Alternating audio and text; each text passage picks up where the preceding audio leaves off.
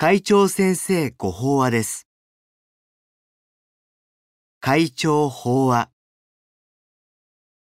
仏の教えを習い学ぶ。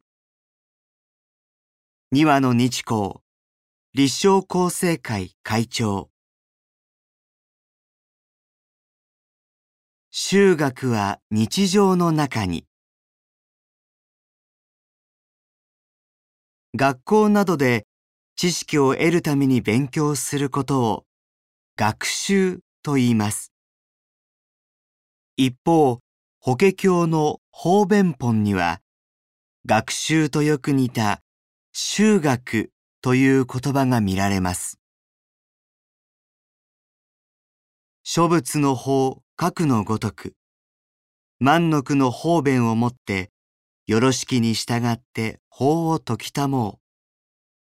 その修学せざる者は、これを行量することあたわじ。仏は、たくさんの手立てを使って、常にそれぞれの人にふさわしい法を説いているのですが、修学せざる者は、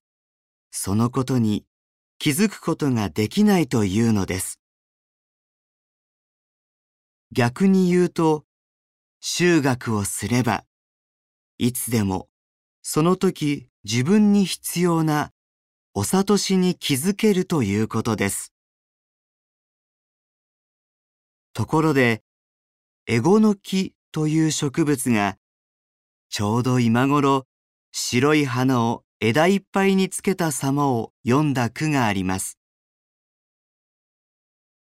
木の声のあふるるエゴの盛りなり。木更木野良句集未章フランス堂こぼれるように咲く花を見て綺麗だなぁと思う人はたくさんいますが木の声があふれていると見る感性が新鮮です。そしてその声が私たちに何を語りかけているのかを考えると教えられることがいくつもあるように思えます。仏が私たち一人一人にその時その場にふさわしい法を説いているというのは、例えば、爛漫と咲くエゴの木が、ある人には消滅変化する無常の断りを気づかせ、またある人には、今を精一杯生きる大切さを教える声を発しているということでしょう。こうした自然の摂理をはじめ、様々な出来事の中に真理を感じ取り、仏の声を聞こうとすることで、私たちは自分の思い上がりや欲得づくの考えを反省したり、生きる勇気を得たりして、また新たな一歩を踏み出します。その繰り返しを修学というのです。実践してこそ修学。日々、私たちの周囲で起こる出来事は、仏が万の句の方便を駆使して解く方に他なりません。受け止めようとする心があれば、誰でもそれに気づくことができます。ただ、修学は知識を得るものというよりも実践を繰り返す中で仏の教えに沿った生き方を身につけていくものです。例えば身近な人と仲違いをしたとき相手を責める前に思いやりの足りなさを教えられているのかな？と学ぶ気持ちになると素直に謝ることができるように、たとえ困難なことに直面しても、そのことから自分は今何を教えられているのかを学び、前向きな実践につなげて、その生き方を自分のものにしていくのです。とはいえ、いつでもどのようなことも、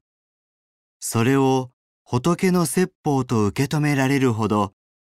心が安定している私たちとは言えません。気づいたことがすっと胸に落ちる時もあれば、疑問や迷いが心に渦巻くこともあります。そういう時、迷った心を再び仏の教えに向かわせるのが、極用や導き、手取り、法座です。本会では、この二つに五法の修学を合わせた三つを基本信行としていますが、極用や法座修行も五法の修学の一環ですから、信仰に根ざした生活すべてが修学の二文字に集約されると言えましょう。では、どうして私たちがこのように修学できるのかといえば、先の経文の前段に、ただ一条の道をもって、もろもろの菩薩を強化して、正門の弟子なし、とある通り、私たちに菩薩の精神が宿っているからです。それはつまり、誰一人として自分だけが幸せになればいいと考える人はいないということです。その意味では、私たちが人様の幸せを願って法を伝えることも大事な修学の一つで、自他の一体感という大きな喜びと幸せがそこにあるのです。以上で、厚生、令和元年6月号、会長先生ご法話の朗読を終了させていただきます。